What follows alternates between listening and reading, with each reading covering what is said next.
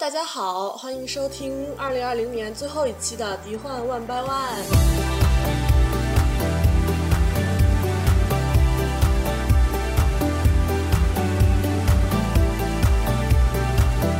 嗯，那么今天的嘉宾呢，都是大家的老熟人了。首先就是欢迎我们人民的好老大泰迪，大家好，我是泰迪。然后是嗯，平底锅上尤金的脸，就是我们的尤金同学。大家好，我是尤金，我又来了。还有我们的卡通动画品类大 V 月影君。嗨，大家好，我是月影。哎，很巧啊，也是刚好呢，这一期是我们节目的一周年纪念了。这一年我们一共做了六期，平均两个月一期，我觉得十分高产了。大家鼓掌鼓掌！厉害厉害厉害厉害！不容易不容易。正好去年这时候，我们第一期节目是给二零一九年迪士尼的一个影视的一个高光做了一个盘点，分享大家一些难忘回忆。今年也是一样来做这样一期总结盘点性质的节目。今年的电影市场主要是北美的院线呢，基本上是属于一个被按下了暂停键的状态，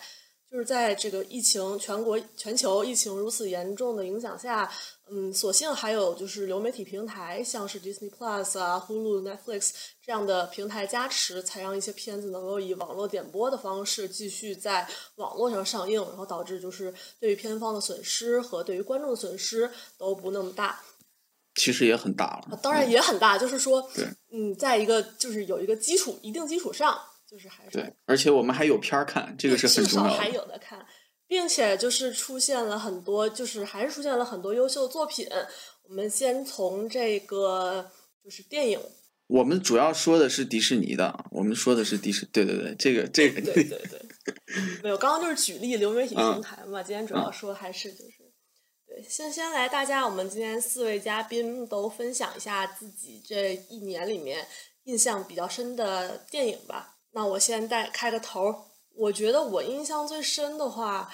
抛开花木兰不谈，因为花木兰我们上面上几次已经专门做了一期，就是专门来讲花木兰。所以就是除了这个之外，我印象比较深的就是这个月刚刚上映的这个皮克斯的新片《Soul》，中文翻译叫做《心灵奇旅》。我觉得这个翻译也是。水平远远高于以往的皮克斯这种片子的翻译啊！相信一部分人应该已经去看了。如果还没看的也没有关系，我们在这儿也不会进行剧透。这个片子呢，我觉得就是保有了嗯皮克斯一贯的风格，并且在这个他们比较保险的这个基础之上，又做了一些非常大胆的、很实验的这么一个加成吧。然后我想首先听一听我们，就是因为今天在在这儿大家也基本上都看了嘛，想先听一听你们的，嗯，大体的，就是这个印象是一个怎么样？好的，这个片子我是周五呃周周六早上去看的，然后因为那个有一点有一点特殊情况，所以我是直接在自己的 Disney Plus 上面看的，就没有还没有去影院，但是过两天应该还会去影院再看一次。想去看一下大屏大荧幕上面的那个观感和自己在线下的观感有什么区别。然后这个片子我很喜欢的有一个很细节的剧情的地方，但我这这里就不细说了。就是就是让我一下子戳到了我作为一个社畜的内心，就是就是让我觉得嗯，好像我自己也可以再真的重新活一次的样子啊。嗯，对，我觉得说的挺对的。这片子主旨就是，其实就是说，假如你。嗯，也不是说假如生命再来一次吧，而是其实是说，假如你知道你的生命还有多久，你会不会就是因为你碌碌无为的人生而后悔？就是这样一个。钢铁是怎样炼成的？对对。我昨天是我和那个泰迪一起看的啊，我看他也有些话想说，来，你讲两句。呃。我总体上来说，其实还是比较喜欢这部片子的，因为我觉得，首先我想做一个，就是一句话的一个概括，就是说这个片子它是形式大于内容的，就是它的内容、它的立意和主旨，其实我认为是比较简单的，啊，就是说这个我们怎么样去看待生命的意义，这个生活的意义这样一个东西，但是。其实它里面有很多的层次，然后你不同的生活状态的人，你可以从里面去获得一些不同的启发。有的人会说说这个片子是，呃，告诉大家不用去刻意追求什么生活的目的，对吧？就是就是把握住生活当中的一些呃小确幸啊这些东西就行了。但是我觉得其实不是这样，我觉得如果你是一个生活的目的很明确的一个人，然后你是一个呃为你的热情去呃投入了很多的精力去奋斗的这这样的一个人，其实你也可以在当中找到共鸣啊。尤其是他其中有一个地方就是他会谈到就是一个梦寐以求的一个东西，它终于实现了之后，它的那种空虚感。嗯，这个这个是吧？这个应该是大家都，只要你取得过一丁点儿的成就，你可能都会产生一点儿这样的共鸣。但是他会告诉你，没有什么，这其实就是正常的。你接下来还可以继续去你的这个奋斗也好，你的生活也好，都可以。那对于那些可能生活不是很顺利，一直在艰难打拼的人来说，他又会告诉你，你可以以一种就是一种更加平和的一种心态去看待生活吧，因为你很有可能在不经意间去发现生活当中的一些其他的美，或者是说你曾经没有注意到的意义。所以，呃，我觉得从这个利益的角度来讲，它这一点是非常妙的，就是不同的人他会可以有不同的这种这种理解和和共鸣的点。我觉得很不错啊，就是说他的那个受众群体，我觉得这一次就是触动到一些我觉得三十岁上下的，然后已经工作了比较久的这种，咱们说社畜也好，就是生活很艰辛的人也好，就是这样一批人可能会对这片子的感就是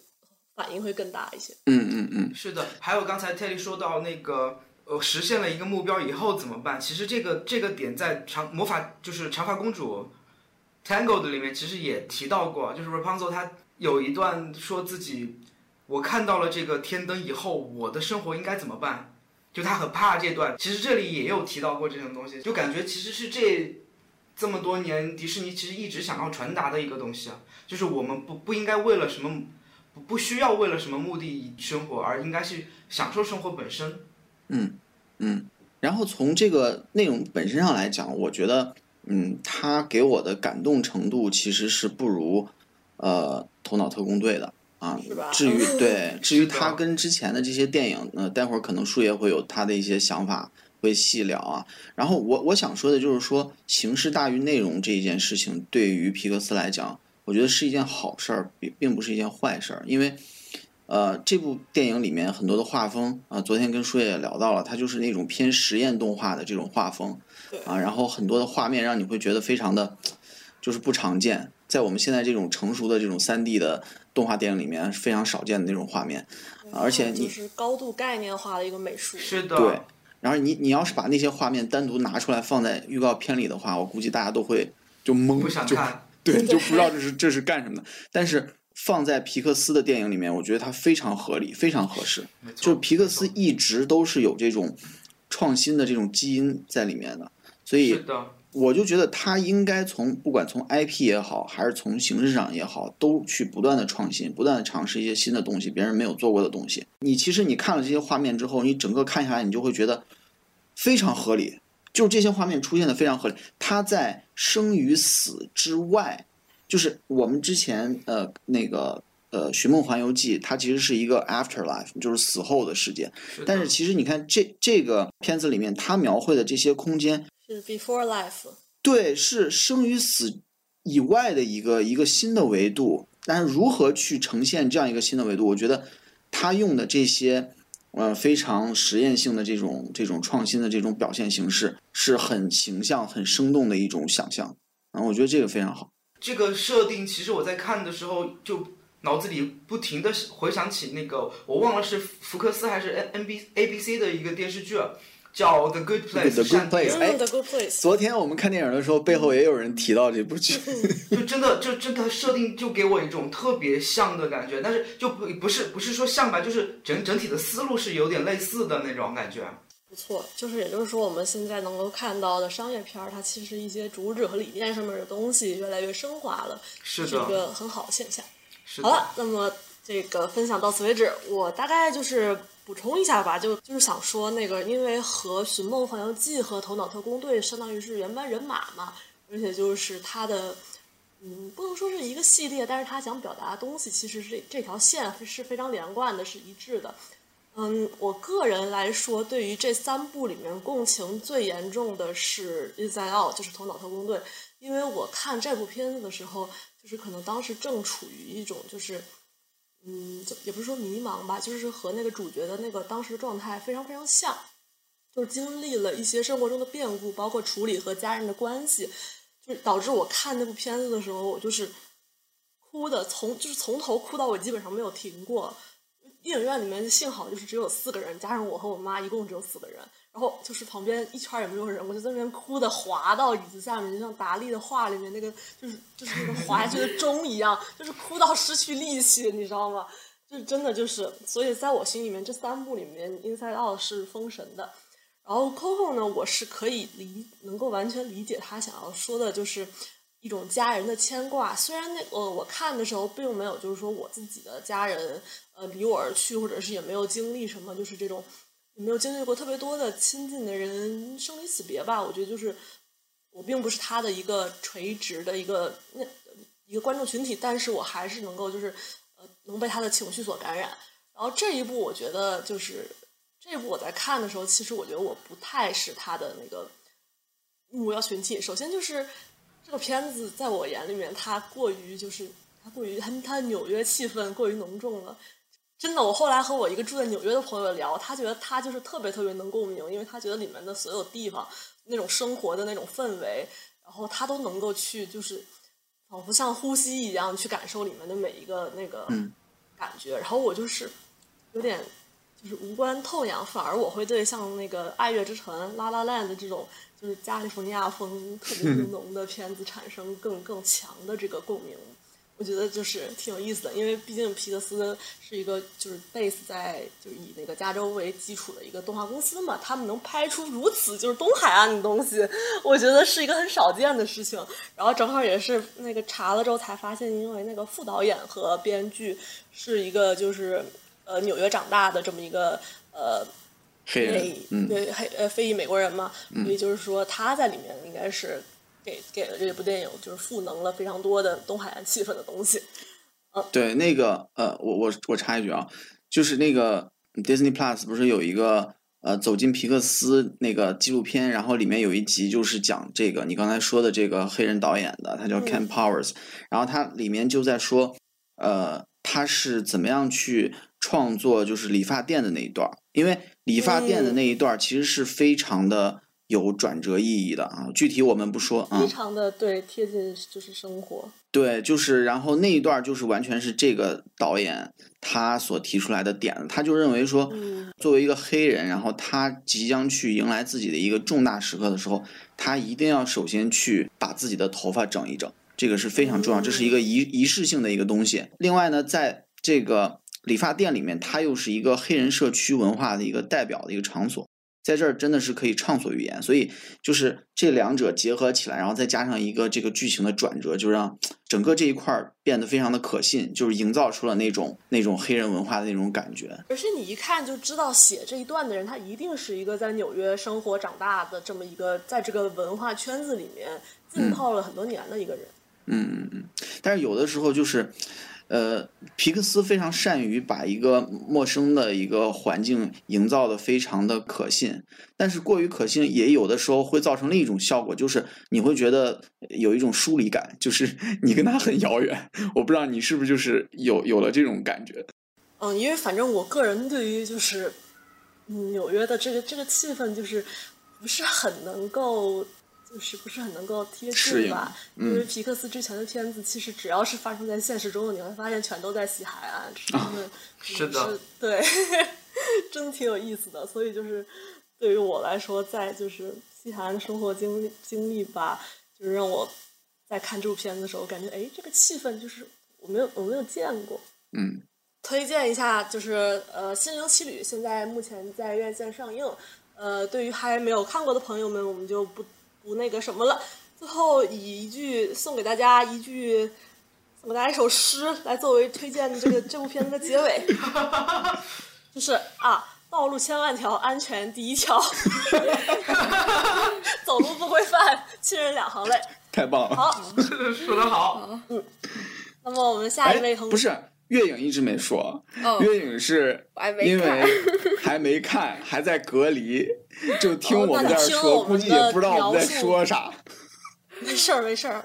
呃，我 我还是很期待、很好奇的嘛。呃，因为我嗯对这个生与死的观念，就是一直就有一种很好奇的态度，我就很想知道他们是怎么呈现这这样的东西的。所以，呃，我隔离完肯定要去看的。哎，对对对，好好的。那么下一位是对，来下一位同学来介绍一下自己这一年比较印象深刻的电影。嗯，这一年其实，呃，迪士尼在院线上映的电影也不多啊。之前咱们像花木兰什么都聊过了，所以主要还是 Disney Plus 上的几部呃原创电影，就是印象还比较深的。一个是 Star Girl 星光女孩，这个其实我们之前在第五集里面也都呃详细聊过这部电影，我就不再展开了。就是呃，现在回想起来，我仍然觉得这是这一年里面。呃，Disney Plus 的原创电影里面算是，呃，相对比较好的，呃，而且它的音乐非常好，就是我后来就是一直在循环播放这个原声专辑，然后以至于我那个 Spotify 的那个年年终盘点的那个榜单里面，前面好几首都是这个原声专辑里面的曲子，对，可是可以说非常努力了。对，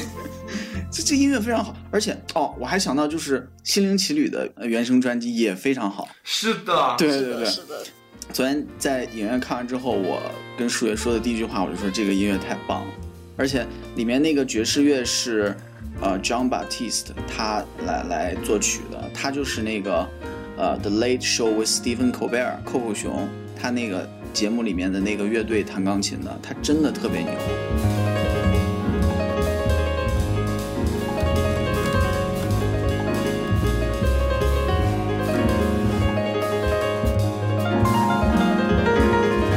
皮克斯在这部片子里面，他的那个所有主角弹钢琴的那个动作，跟现实当中这个曲子的弹法是完全一致的。这个肯定的。对我看的时候我就我就知道，因为他们作为细节控这种事情是绝对不会放过的。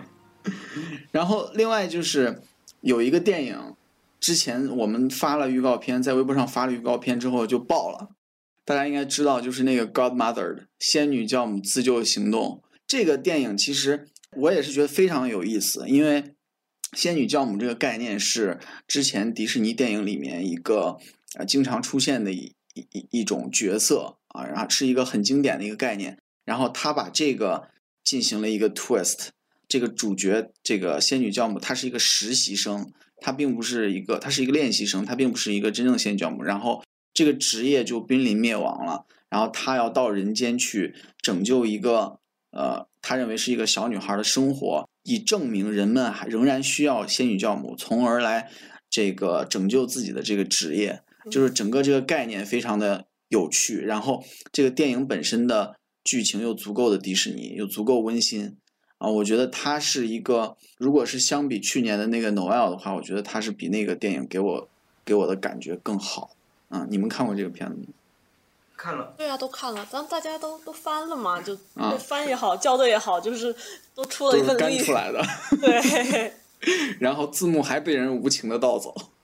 是的呢。然后我还想提的另外一个电影就是那个《云上情歌》（Clouds），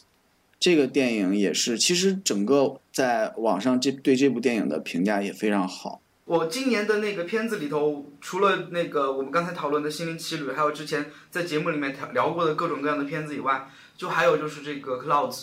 我不知道为什么今年看完了这么多片子里以后，那天那个老大问我，我跟他回复的就是，我现在脑子里就记得《云上情歌》了，就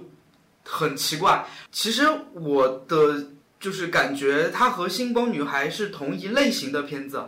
嗯，就是虽然呃这个是根据真实事件改编的，然后那个虚构的成分更大一点，但是整体的风格啦，包括情感的走向啦，包括呃拍法或者是色调，甚至啊都感觉有点像。嗯，但是我就更喜欢这一部，没有特别喜欢，没有特别喜欢星光女孩，然后而且、而且那个男主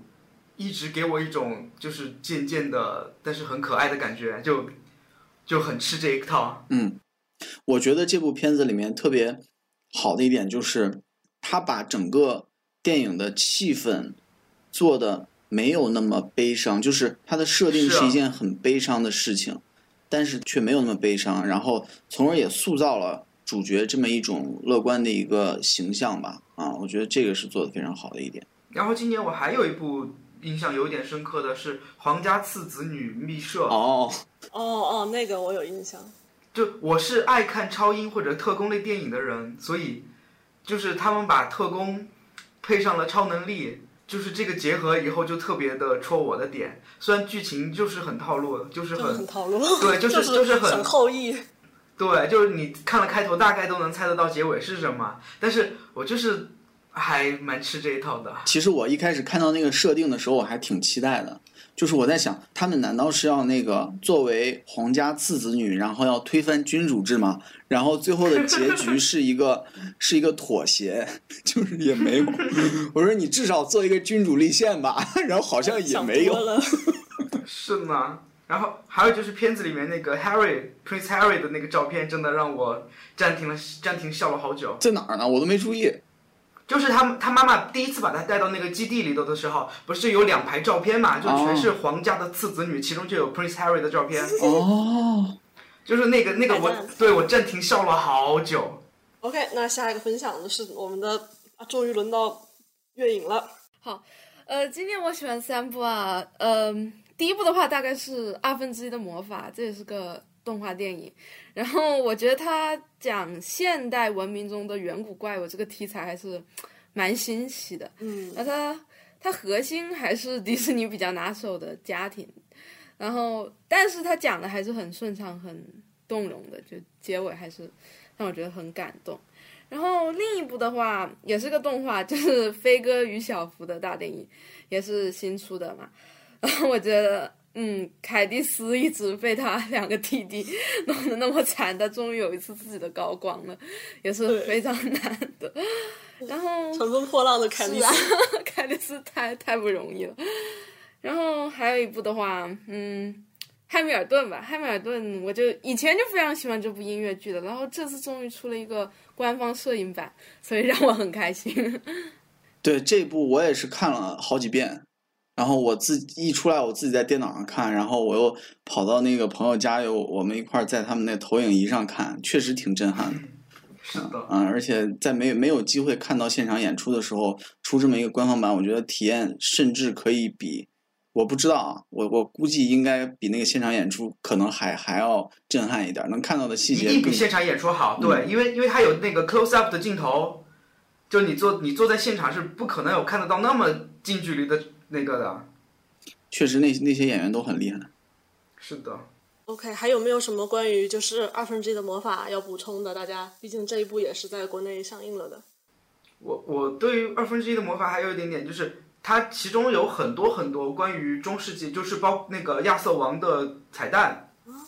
有很多很多关于亚瑟王的彩蛋，包括寻找圣杯，包括后来那个就是哥哥的那个车叫 Greenville，哦，克尼维尔，对，然后然后包括最后他那个车子开冲上去去撞那个大石头的时候，其实那个车胎破了嘛，那其实就模拟出了马蹄的声音。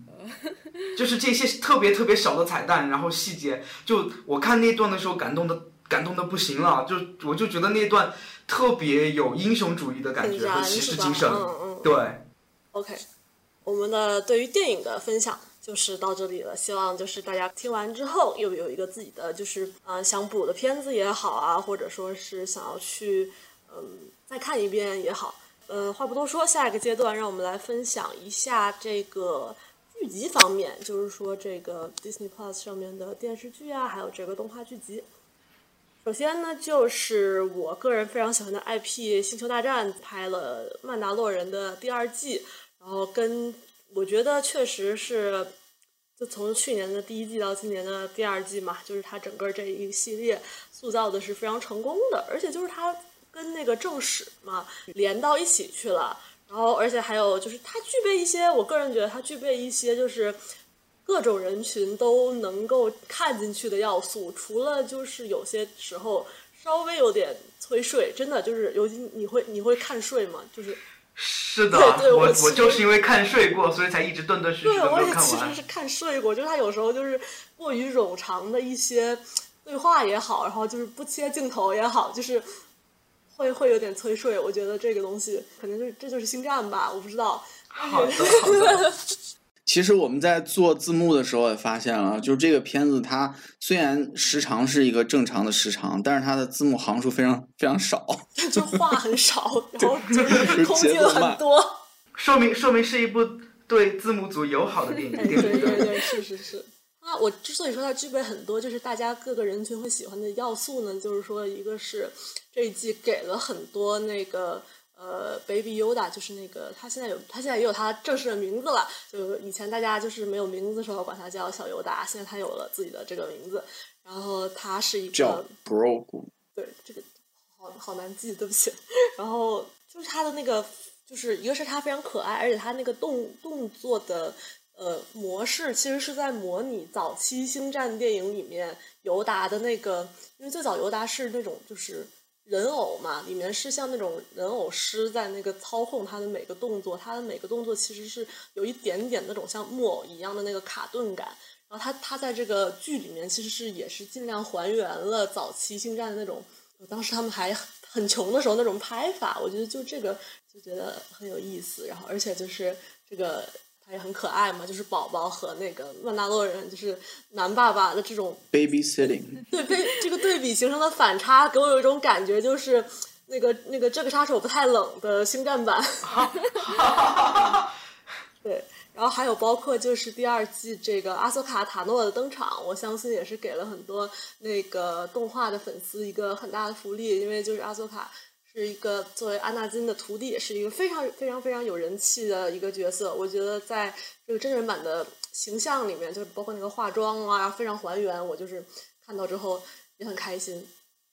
总之就是，除了他过于冗长和太催睡这个就是缺点之外，我觉得还是就是可以可以看一看的。刘金有什么要补充的吗？没有别的要补充了，因为我到现在还没看完呢。第二季刚开始，第二季刚开始。嗯，可以可以。嗯，然后我今年就是印象比较深刻的剧集，其实主要是动画，因为呃，那个 Ducktales 就是新唐老鸭俱乐部，是我一直在校对的。虽然进度一直在落后，因为确实是忙的要死，但是我其实是，我其实是非常喜欢这部片子的，就是尤其是他在。进入到第二季后半段，一直到第三季的时候，他不断的会加入一些就是很经典的角色啊，包括那个之前是有那飞天德啊，然后后面还有呃琪琪和弟弟啊，还有戴斯，还有高飞，甚至连米奇都以一种特殊的方式出现在了这个这个剧里面，所以就。而且而且他们的出现其实都还挺合理的，你知道吧？就是你像飞天德，其实他不是真的是飞天德，因为飞天德这个角色在他老版的那个动画里面，呃，据当时的那个制作人员说，他跟老版的 Ducktales 也不处在同一个宇宙里。啊，所以那两个剧里面的阿彪甚至都不是同一个阿彪，我我不知道啊，我就是我是当时查的，网上说当时那个制作人好像这么说的。然后这部里面那个飞天德是以一个就是飞天德的超级粉丝的一个形象出现的，然后他这个粉丝，然后他他自己又扮成了飞天德。马上呃，Ducktales 第三季结束之后应该就要就完结了嘛，然后后面的话。呃，好像还要出一个新版本的飞天德啊，但是估计也是跟这个新唐老鸭俱乐部不在一个宇宙里。然后我是觉得，就是迪士尼应该持续的去给这些老的角色一些新的故事，尤其是像呃唐老鸭这种，就是唐老鸭他是一个性格很强的角色，但是他的性格应该是体现在故事当中的。应该由故事去表现他这种可贵的性格。我记着有一集特别印象深刻，就是讲唐老鸭为什么生气，就是他他非常爱自己的三个外甥，对，只要他感受到就是有人在威胁到他的外甥的时候，是的，他就会生气。然后这实际上是他对他们的爱。就是那一集我看了之后，我就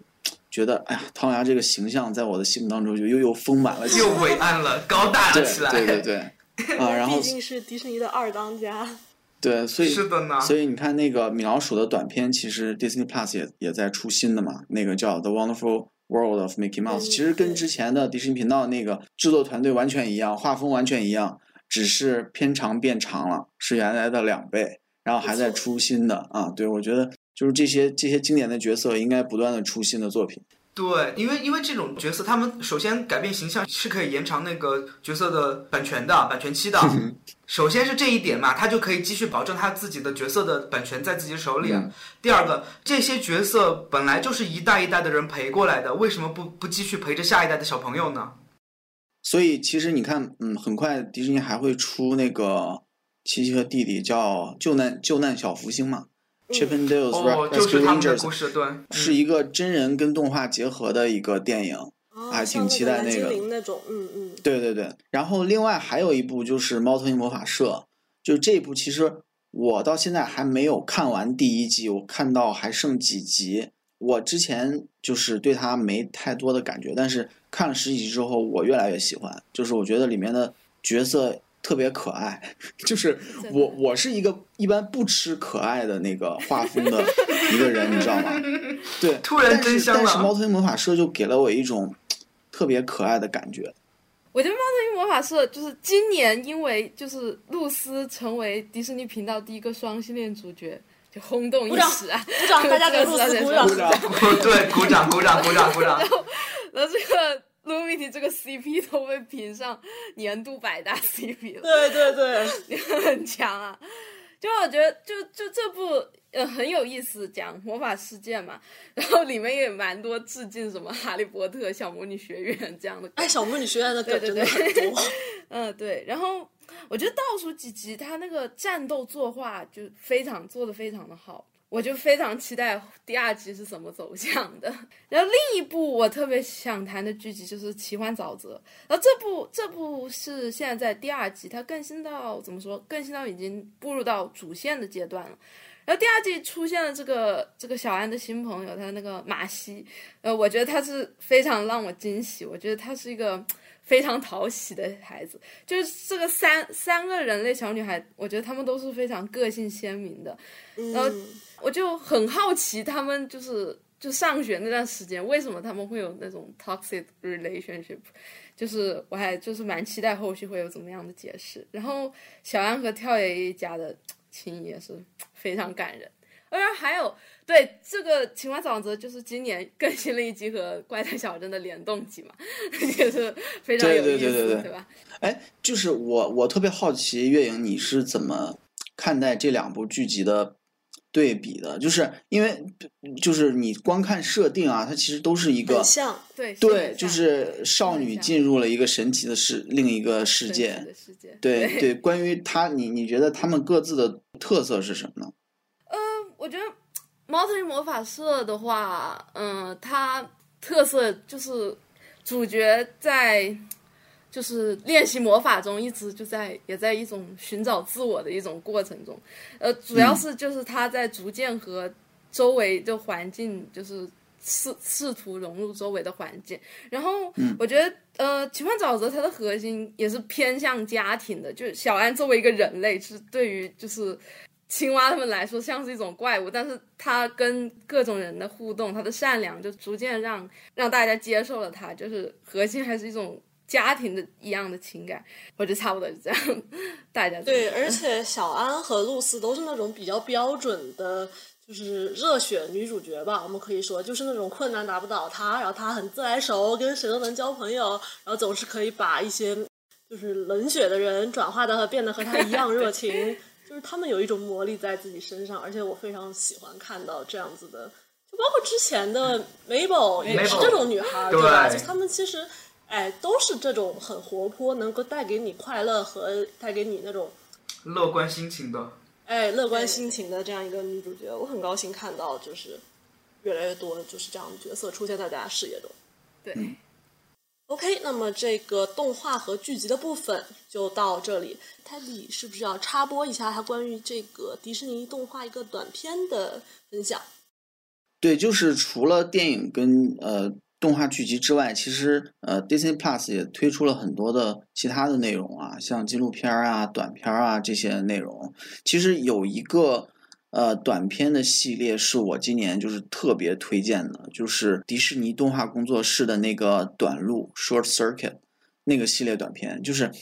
你去看它，一共现在出了十几集吧，然后每一集都是独立的，都是一个小概念，它也有好像也也有二 D 也有三 D 的。它是那种实验短片，就跟皮克斯的那个火花短片差不多啊。然后以前你看见这种短片的时候，你都会想到它有可能是皮克斯出的，但是你没有想到迪士尼它也会也会玩这些新新的花样。里面有一个片子，我的印象特别深，就是那个叫《Downtown》，然后它那个好像还是一个亚裔的一个女导演。我知道你说的。对，它里面它就是那个一个一个人，他走在路上，然后突然。街头墙上出现了一个涂鸦一样的图案，然后在在逗他玩儿，然后把他引导着，带着他跑，啊，然后那个色彩越来越斑斓，然后那个音乐也越来越就是活泼，然后整个那个人后来就飞起来了。那个那个片子我看完之后就非常爽，我后来连续看了可能有十几遍吧。就是在你心情非常不爽的时候，就是他就是好像是一种。你你在城市里面，你是一个这个可能心情也不是特别好啊，比较压抑的一个人，因为你被你的生活压抑着，然后突然有一个新的东西，然后能够引导着你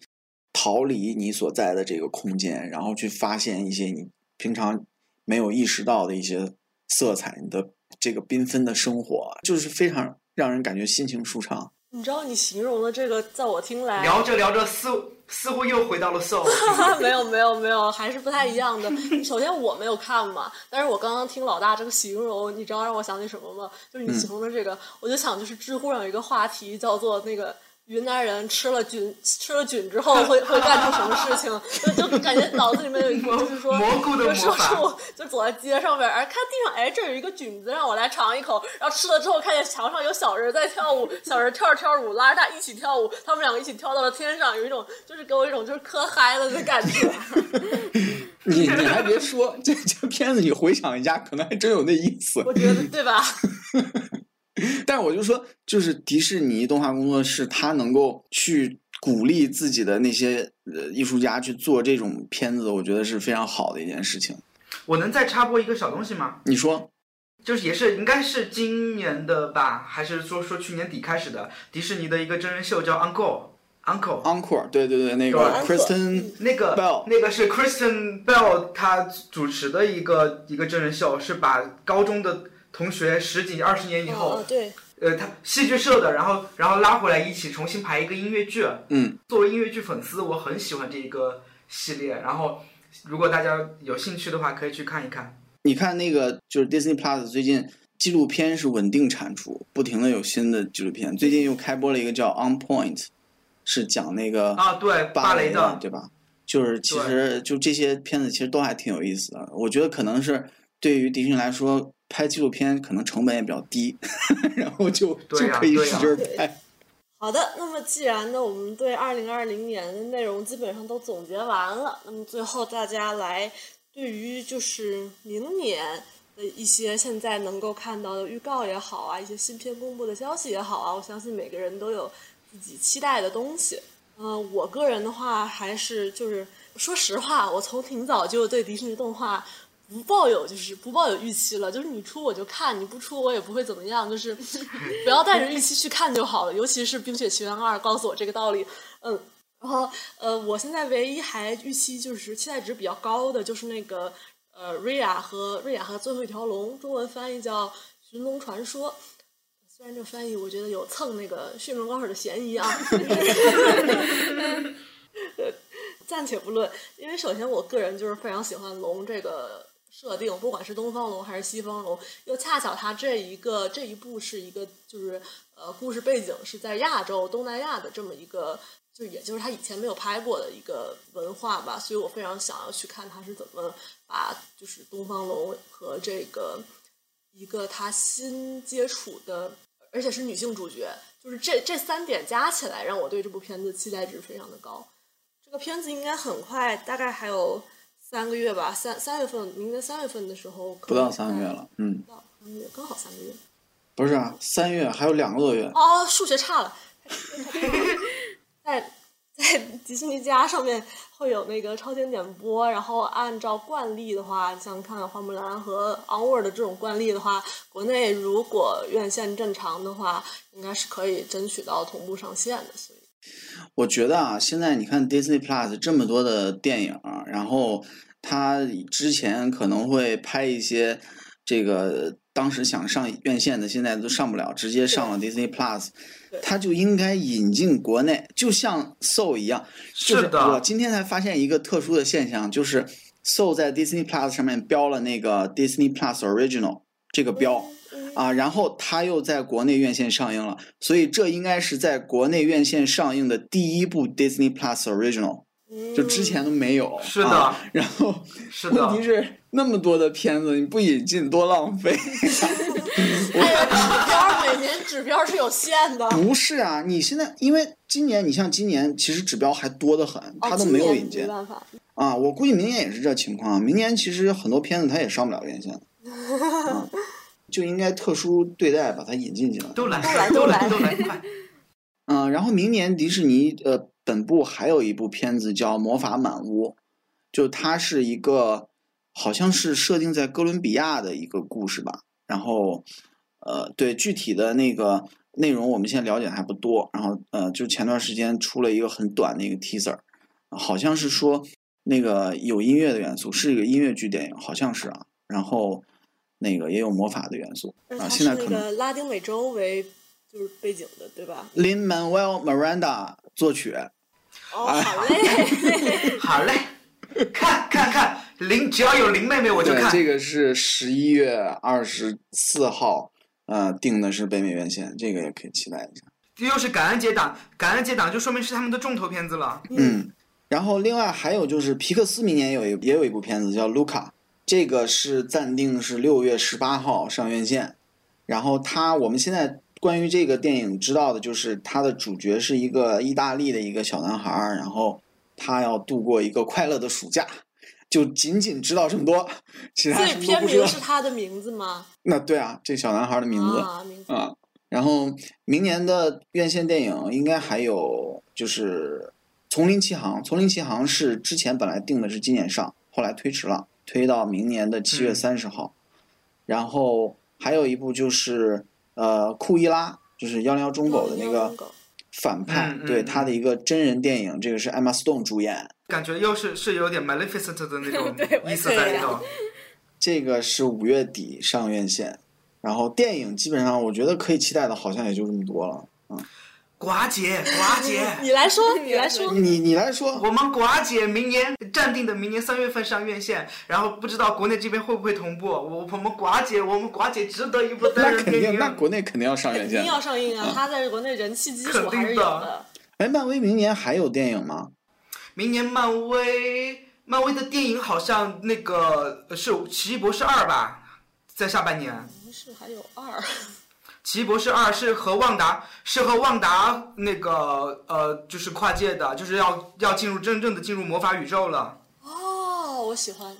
因为那个呃一月份会那个旺达和幻视要开播，然后旺达和幻视的话，照目前发的那个预告片来看，应该就是会。更深层次的探索旺达的混沌魔法，因为他最强的在之前的电影里面还没有遇到过，就是改变更改现实的能力。对对对，还有那个言灵，嗯，对，这一次的那个预告发出来的话，看起来他已经因为幻视的死去而有点失心疯了，开始开始不停的更改现实了。哎，我插一句啊，我插一句。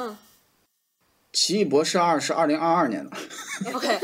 啊是二二年的是吗？明年的这个时候，我们再来期待奇异博士二。那今年和明年就一部漫威的电影都没有吗？哦，明年有上汽呀，明年有上汽。哦，对，还有上汽。对不起，又把 把咱中国的忘了。上汽里面有我特别喜欢的演员，那个奥卡菲娜。哦，我也好喜欢他。有奥卡菲娜，还有永恒族。哦，永恒族明年是要上映是吗？对。哦，好的。你看你这，哎，我还以为你都知道。加粉加粉。哎，对对不起对不起，因为他上一次发布那个消息以后，整个把我的预想全部打乱了。因为他们把那个秘密秘密入侵画成剧集了，我以为会是会是第二个十年的大布局啊。就是会把会把做成那个秘密入侵 Saga，就像这次的 Infinity Saga 一样。嗯嗯，然后结果因为在漫画里面秘密入侵是个大事件，嗯，对，所以我以为会做成这样的，结果他把它做成剧集了，然后我就以为他们电影可能会放缓一下，然后全到剧集上了。不过确实他们就是把很多重要的那个一线英雄都放到就是着重到剧集这边，然后电影那边再推很多新东西。是啊我觉得这也是一个策略吧。因为他们现在的呃剧集其实目的我感觉是在做英雄更替。对对对，就是传承的这么一个东西。对，鹰眼的剧集其实大概目前了解到的资料来看，应该也是要把要把那个鹰眼的这个称号交给 Bishop 了。耶，凯特，然后惊奇队长的那个电影二应该，因为上次报道报爆出的消息，据说应该是会和惊奇女士有联动，所以今明年下半年还是会有一个惊奇女士的那个剧集剧集会出来，对，会先介绍一下这个角色吧，大概会。是不是卡卡米拉的那个？对对对，就是那个穆斯林女士。卡梅拉康，对对她的她的故事。对，我还挺喜欢他的，而且我很喜欢他的能力，就是哎我也任意放缩自己啊，就很厉害，可以变大变小，变漂亮。像路飞一样。其实这个这个能力和神奇先生、神奇四侠里面的神奇先生有一点点类似，像橡胶橡皮人的感觉，但是不知道会会怎么样。就是因为剧集的设定也不一定会和那个漫画设定一样嘛，就不知道他们会怎么处理。而且他们选的那个小演员，我觉得还挺合适的。是的，我就是其实这些我特别喜欢的，就是他的这个传承感，就是他们对把这个同样的称号交给下一代，包括就是《七十旺达与幻视》里面，我最最最最期待的就是他们的那个那对双胞胎孩子，嗯对就是巫师和那个叫什么来着？汤米和那个比利，巫师和神速，对对对对对对对，我特别期待他们俩，我特因为我看漫画的时候就特别喜欢。反正就漫威明年的布局，大概可能电影上面可能也会放慢一下脚步吧，因为剧集实在是太多了。我丽英和冬兵，我现在就看了一个预告，也不知道具体会怎么样，也不知道那个冬兵会不会以那个就是被苏丽治好以后白狼的身份继续行动，还是会怎样？然后无限战争最后队长把那个盾牌交给猎鹰了嘛，但是看预告里面猎鹰其实也没有拿盾，还是以他猎鹰的身份在行动，就不知道那肯定不能一上来就拿嘛。不知道会怎么处理，就还是很期待我这一次的旺达幻视、猎鹰冬兵、鹰眼，我都非常的期待。然后洛基就是一个时空穿越的故事，我在我这里目前就还好，对，但是洛基他也是那个魔法师那一侧非常重要的一个角色，包括之后的 Kid Loki 也是他们那个就主要人物之一。是的和那个奇异博士和那个红女巫是相当的。所以但是这个剧集就是他拿到空间宇宙以后，不停的跳跳跳。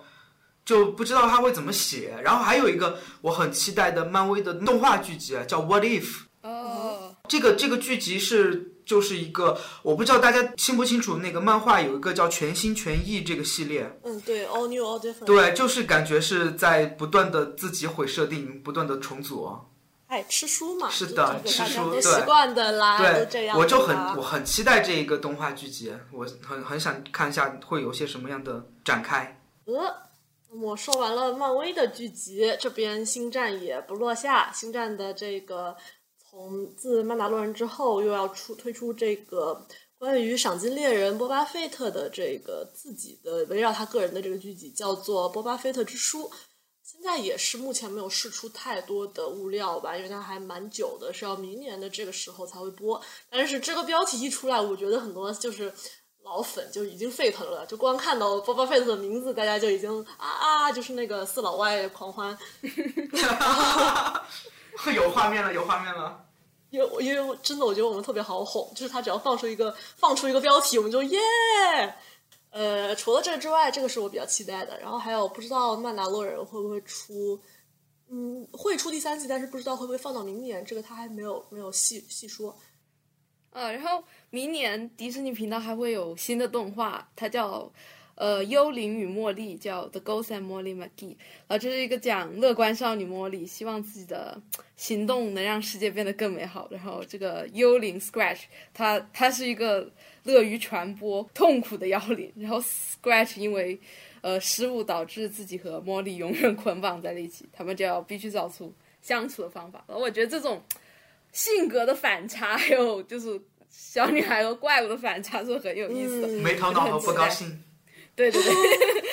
而且这个茉莉听起来也是一个我像我们刚刚提到嗯那样非常典型的那种乐观女主角，对，就就没头脑。所以我们拭目以待吧。然后刚才嗯忘了说，就是 Disney Plus 还有一个非常重要的剧集，就是《歌舞青春》音乐剧第二季。这个本来也是应该是在今年就播，但是因为疫情的原因，所以制作推迟了。估计明年的一月或者二月，就是会尽快的播出的。这个我也很期待，因为第二季当时说是以美女与野兽，对美女野兽作为主题的，因为它等于是彻底的脱离了原来的歌舞青春这个这个这个这个内容本身，然后去做的新的内容，嗯。然后另外还有就是迪士尼频道会开播一部新的真人剧，我们我们最近很少关注迪士尼频道的真人剧了啊，就是 Disney Plus。因为他们最近做的也不是很突出的，因为迪士尼频道就是最近的剧还是那些情景喜剧为主，然后有一部比较有特色的，我们也在翻的是那个呃《加碧和外星宝贝》啊，那是一个有科幻色彩的一个一个单镜头的剧。啊，然后其他的我们其实都没翻啊，因为 Disney Plus 的内容已经很精彩了，我们翻不过来，你知道吧？但是但是明年呃，迪士尼频道一月十五号就会开播它的首部悬疑剧，叫《硫磺泉的秘密》。这个片子本来也是在 Disney Plus 立项的，然后后来好像是因为选角的原因，然后没有推进下去，所以迪士尼频道就把它拿回来了啊，然后他们继续来拍。呃，设定是说一个他这个主角一个小男孩，然后他和家人一起搬到了一个叫硫磺泉的一个地方的一家老旧的酒店，好像是继承这个谁的遗产嘛，还是什么的。当地就一直传说说这个酒店里面闹鬼，是有一个小女孩的鬼魂在里面。然后这个小男孩就跟朋友一起去对这个酒店展开一些调查，然后发现了一个可以穿越时空的一个神秘的通道。就这个，其实我还挺挺期待的，因为你像之前我记着，呃，尼克频道有一个悬疑剧叫《Hunter Street》，是吧？亨特之谜。然后迪士尼频道原来英国迪士尼频道出过一个剧叫《Evermore》永恒镇，就那个相对质量就会比那个《Hunter Street》稍微差一点。但是迪士尼频道本部美国迪士尼频道确实还没出过这种悬疑剧，特别期待它呈现出来是一个什么样的质感迪。士尼频道迷雾剧场。迷雾剧场。OK，好的。那么就是我们今天的分享差不多大家都说完了，然后希望大家听完了之后，在心中差不多给自己已经有了一个寒假的补剧补片的清单。然后呢，嗯，我们也想再借用这个机会展望一下我们明年的计划呀，比如说就是这个更新是吧？也希望就是大家多多跟我们分，就是说一下大家想要听我们来聊些什么。哎，我特别希望能够邀请到一些，就是就是我们组外的人，而且是那种能够分享一些很独特的信息的人。我不知道有没有人有兴趣来接受我们的访问。不知道呢。对，就是因为我特别想采访，比如说迪士尼的内部的一些员工，但是迪士尼它是有政策的就是不能够随便接受媒体的采访的，啊、但是我们连媒体都不是。对，但是但是就是有一点啊，我们呃可以去跟迪士尼协商嘛。啊，这个迪士尼的呃企业传讯我们是能联系到的嘛？就是如果我们真的有好的选题，我觉得我可以去聊，去邀请他们上我们的节目。但前提是我们自己的节目要做的，要把影响力扩展。是的，得有点流量。嗯，对，包括就是我说也也可以拓宽一下嘛，就也聊聊其他公司的是的动画电影啊，然后毕竟要做一个横向对比嗯嘛，然后还有包括就是其他公司的青少年影视，啊，包括就是音乐剧也好，什么的都可以，大家感兴趣的都可以到这边来分享，对吧？嗯好的，这是一个非常美好的愿景，至于能不能实现呢，就嗯，反正就看造化了年。明年我们争取多做几期。做个做个七做个七期，比今年多一期。好的，那我们虽然不知道什么时候会有下一期，但是一定有下一期，所以我们下一期再见。谢谢今天来参加节目的每一个同学，也谢谢收听的你，拜拜，拜拜，再见，拜拜新年快乐，谢谢大家，拜拜。